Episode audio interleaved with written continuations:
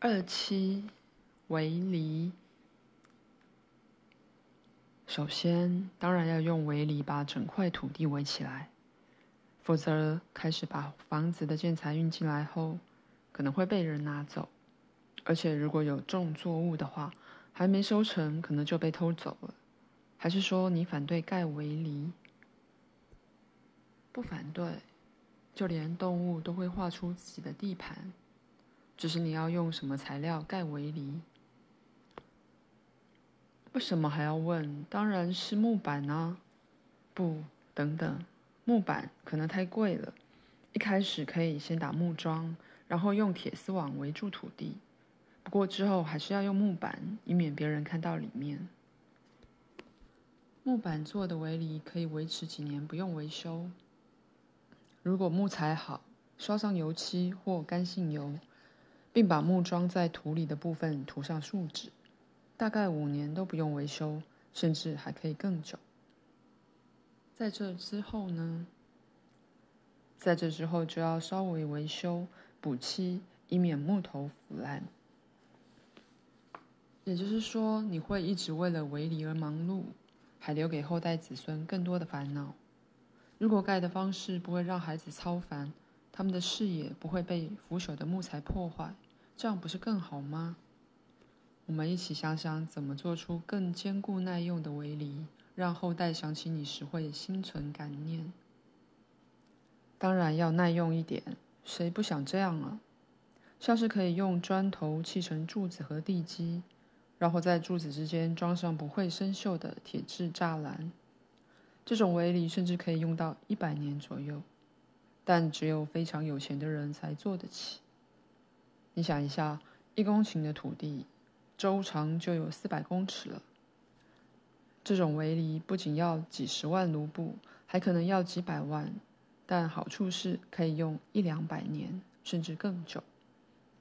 还可以做出任何形式的家族图腾，让后代看到时会想起他们的曾祖父，让身边的所有人嫉妒。嫉妒是不好的感受，是有害的。但也没办法，我跟你说，很少人有能力在一公顷的土地上盖出好的围篱，所以才要想别种围篱。哪种围篱？你有什么建议吗？弗拉迪米尔，与其用一堆会腐朽的木桩，倒不如种树，这样不是更好吗？种树，然后呢？把木板钉上去吗？为什么要钉上木板？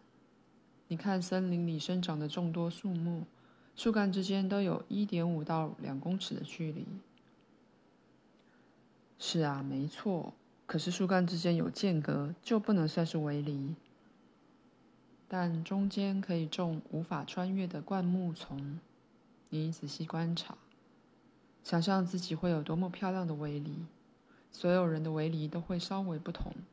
大家会开始驻足欣赏，历代子孙也会记得是谁创造出如此美丽的围篱。他们不用花时间修缮，还能从中获得好处。围篱的功能不会只是隔离，有人的围篱是种一排樺树，有人是种橡树，也有充满创意的人会做出像是童话故事里的彩色围篱。什么彩色？种五颜六色的树木，像是桦树、枫树、橡树和松树，夹杂带有一串串红艳果实的花楸树，中间还可以种一些夹米，再腾出空间种稠李和丁香。毕竟一开始就可以全部想好。每个人都要观察植物生长的高度，春天时怎么开花，散发什么味道。以及会吸引哪些鸟类？这样你的围篱就会唱歌，散发香味，而且你永远都看不腻，因为这幅景象每天都会变换色调。围篱在春天时花团锦簇，秋天则变得一片火红。阿纳斯塔夏，你真像是个诗人。原本只是个简单的围篱，你却能把它变成这样。你知道吗？我很喜欢这样的转变。以前的人怎么都没想到，不用油漆，也不用修缮，树木长得太大时，还可以砍下来做木材，再种新的树代替，就像画画那样改变景色。只是种这种围篱要花很久的时间。如果每两公尺种一棵树，总共得挖两百个洞种树苗。树木之间还要种灌木，而想当然，你又会说不能运用科技。正好相反，弗拉德米尔，在这个计划中没有必要拒绝科技。黑暗力量显现的一切必须转向光明力量。为了尽快实现心中的计划，可以用犁沿着土地的周边挖出一道沟，然后种下树苗，同时种下你决定在树木之间种的所有灌木苗和种子，然后再用犁走过一次，把土盖上。当土壤还是软的时候，你可以调整位置，让每棵树苗整齐的排成一列。听起来很棒，所以一个人在两三天内就能做出整座围篱了。是的，唯一可惜的地方是在围篱长大之前没有办法阻挡小偷，围篱要等很久才会好。像松树和橡树又长得特别慢。可是桦树和白杨树长得很快，树木之间的灌木丛也长得快。如果你很急，可以一开始就种两公尺高的树苗。桦树长高时，可以砍下来用在家里。逐渐成熟的松树和橡树会取代它们的位置。好吧，我可以理解这种有生命的威力，我非常喜欢。现在告诉我。你觉得要在土地上盖哪种房子？弗拉德米尔，或许我们可以先规划整片土地。你是说分区栽种番茄、马铃薯、小黄瓜吗？这通常是女人在做的，男人要负责盖房子。我认为一开始就要盖又大又气派的欧式建筑，让后代子孙对你留下好印象。旁边可以盖比较小的房子给管家住。毕竟土地很大，要做的事很多。Vladimir，，如果一开始就都做对的话，你是不需要管家的。周围的一切都会带着最大的喜悦，用爱为你服务，照顾你的子子孙孙。这不会发生在任何人身上的，就连你最爱的下屋小农也是。他们的土地有五六百平方公尺。就已经让他们在每个周末从早到晚的工作，可是这里足足有一公顷大，每年至少都要十几辆车把肥料和粪肥载过来。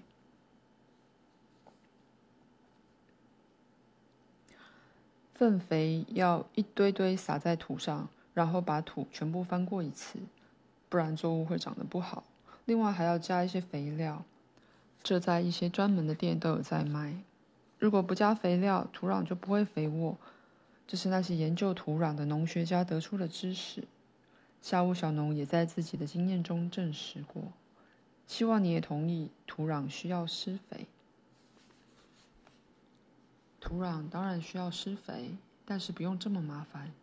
神事先都把一切想好了，不会让你花这么多力气做单调的工作。你想要生活在其中的土地。自然而然会成为肥沃且完美的状态。你只需要接触神的思想，感受他的系统是如此完整，而不是单靠自己的理智在做决定。那为什么现在在地球上没有一块土地是按照神的系统施肥？弗拉德米尔，你现在身在泰加林里。看看四周的树木有多么高，树干有多么强壮，树木之间有小草、灌木丛，还有覆盆子、矗立，各式各样的植物在泰加林里为了人类生长。这里数千年来没有人施过肥，但土壤依旧肥沃。你觉得是谁，又是用什么样的方式替土壤施肥的？谁？我不知道是谁或用什么方式。但你确实点出了一个关键的事实，那就是人类身边处处是惊奇。你跟我说吧，为什么泰加林里不需要肥料？在泰加林里，神的思想和系统不像现代人生活的地方那样受到干扰。泰加林的树木会掉叶子，细枝会被微风吹落，而这些树叶和枯枝加上虫子会一起为土壤施肥。生长的小草会调节土壤的成分，灌木丛有助于除去土壤多余的酸性或碱性物质。你知道的任何肥料都无法取代从树上掉下来的叶子，毕竟叶子拥有众多的宇宙能量。它看过星星、太阳和月亮，而且不只是看见，还与它们有互动。即使再过几千年，泰加林的土壤仍是一样肥沃。但我们要盖房子的土地不是在泰加林里，所以要规划啊！你可以自己种出拥有多种树木的森林。阿纳斯塔夏，你还是快点告诉我怎么做，才能让土壤永远保持肥沃？这可是个大重点，因为有好多其他的工作要做。像是种菜谱、驱除各种害虫，我们当然可以讨论细节和药项，但最好还是让每个人用自己的想法、灵魂和梦想建造。每个人都可以直觉地感受到什么才是最适合自己的，什么才会为孩子和孙子孙女带来快乐。不可能只有单一的计划，每个计划都是独一无二的。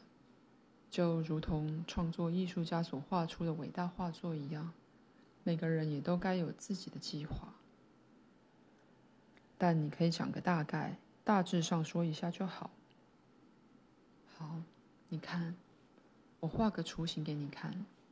可是你要先理解一件很重要的事，那就是神创造的一切都是为了人好。你是人，可以治理身边的一切。你是人。试着用自己的灵魂去了解、去感受，真正的人间天堂里有什么。你讲的具体点，别再拐弯抹角了。告诉我，我要在哪里种东西，要种什么，在哪里挖洞，还有要种什么作物，之后才有收成可以卖。弗拉迪米尔，你知道为什么现在的佃农和农夫都不快乐吗？嗯，为什么？他们很多人都努力要让收成越来越好，然后卖掉。他们把较多的心思放在钱上，而不是土地上。他们不相信可以在自己生活的家庭小窝里得到快乐，而是觉得城市的人都很幸福。弗拉迪米尔，相信我，在灵魂里所创造的一切必定会投射在外。当然，外在的细节还是得兼顾。我们可以想一想土地的规划。我只开个头，接着你帮我想。好吧，我会帮你。你开始吧。我们的土地在一片空地中，四周围起有生命的围篱。我们拿四分之三或一半的土地来种森林，种植各式各样的树木。在森林和其余土地接壤的地方，我们用灌木种出树篱，以免动物穿越，践踏了种植作物的园子。在森林里，我们把活树苗种在一起，做成围栏，日后可以作为像是一两头小山羊的家，还可以拿树苗围成一个遮蔽处，给生蛋的母鸡住。在在菜园里，我们挖出数百平方公尺的浅池塘。在森林树木之间，要种覆盆子和醋栗；森林边缘则种草莓。等到森林的树木长大一点后，可以在森林中放三个给蜜蜂的空心木桶。我们再用树木种出凉亭，让你和朋友或孩子一起乘凉聊天。我们还能做出有生命的夏日卧房和你的创作工作室，还有给孩子和客人睡的卧房。哇，到时就不是森林了，简直像是一座皇宫。不过这座皇宫是有生命的，会永远不断的生长。造物者本身就是这样设想一切的，人类只需要按照自己的品味、计划和理解，为万物赋予任务。但为什么造物者不一开始就做好？森林里的一切都长得很乱。身为创造者的你，可以把森林想象成一本书，弗拉德米尔。你仔细看，天赋把一切都写进去了。你看那边三棵树，彼此之间的间隔只有零点五公尺。你可以按照自己的意愿把树木种成一排，还能运用众多类似的树木排成其他不同的形状。在树木之间有灌木丛。你可以思考如何利用这些灌木，为你的生活增添趣味。至于有些树木中间没有长草和灌木，这些树可以让你在未来建造有生命的家。你仿佛是在为万物设定程式，然后依照自己的品味修正。未来在你的土地上，周围的一切都会珍惜并喂养你和你的孩子，使你们感到快乐。要有东西吃的话，就得耕作菜园，但照顾起来一定会很累人。相信我，法蒂米尔，菜园也可以有效的设计，不会让你付出太多劳力的。你只需要从旁观察，就像森林里生长的所有东西，小草之间也可以长出蔬菜。最漂亮的番茄和小黄瓜，只要四周的土地不是光秃秃的一片。味道还会更好吃，为生命体带来更多好处。那杂草呢？难道蔬果不会被害虫或甲虫吃光吗？大自然的一切都有目的，没有杂草是无用的，更没有对人类有害的甲虫。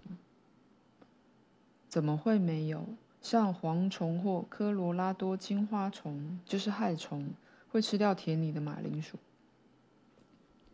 是啊，会吃掉，但这也证明了，这是人类的无知破坏了地球的自给自足，与神圣造物者的构想相抵触。怎么可以每年在同一个地方执意的犁田折磨土地呢？这就好像在用刮刀揭开还没复原的伤疤，同时又要求伤疤长出有益的东西。科罗拉多金花虫或蝗虫不会来碰我们构想出来的土地，只要一切活在完美共荣的状态，为主人而生的果实也会达到和谐。不过，如果一切到最后真的都像这样，在你构想的土地上，人类不需要施肥，不需要用毒药对抗各种害虫，不需要除草，一切都会自行生长，那么人类还要做什么？活在天堂乐园里，就像神希望的那样。只要可以建立这样的天堂乐园，就能与神圣的思想接触，与他共同生出新的创造。什么新的创造？刚才说的创造出来后，新的创造就会出现了。我们先想想，现在还有哪些需要完成？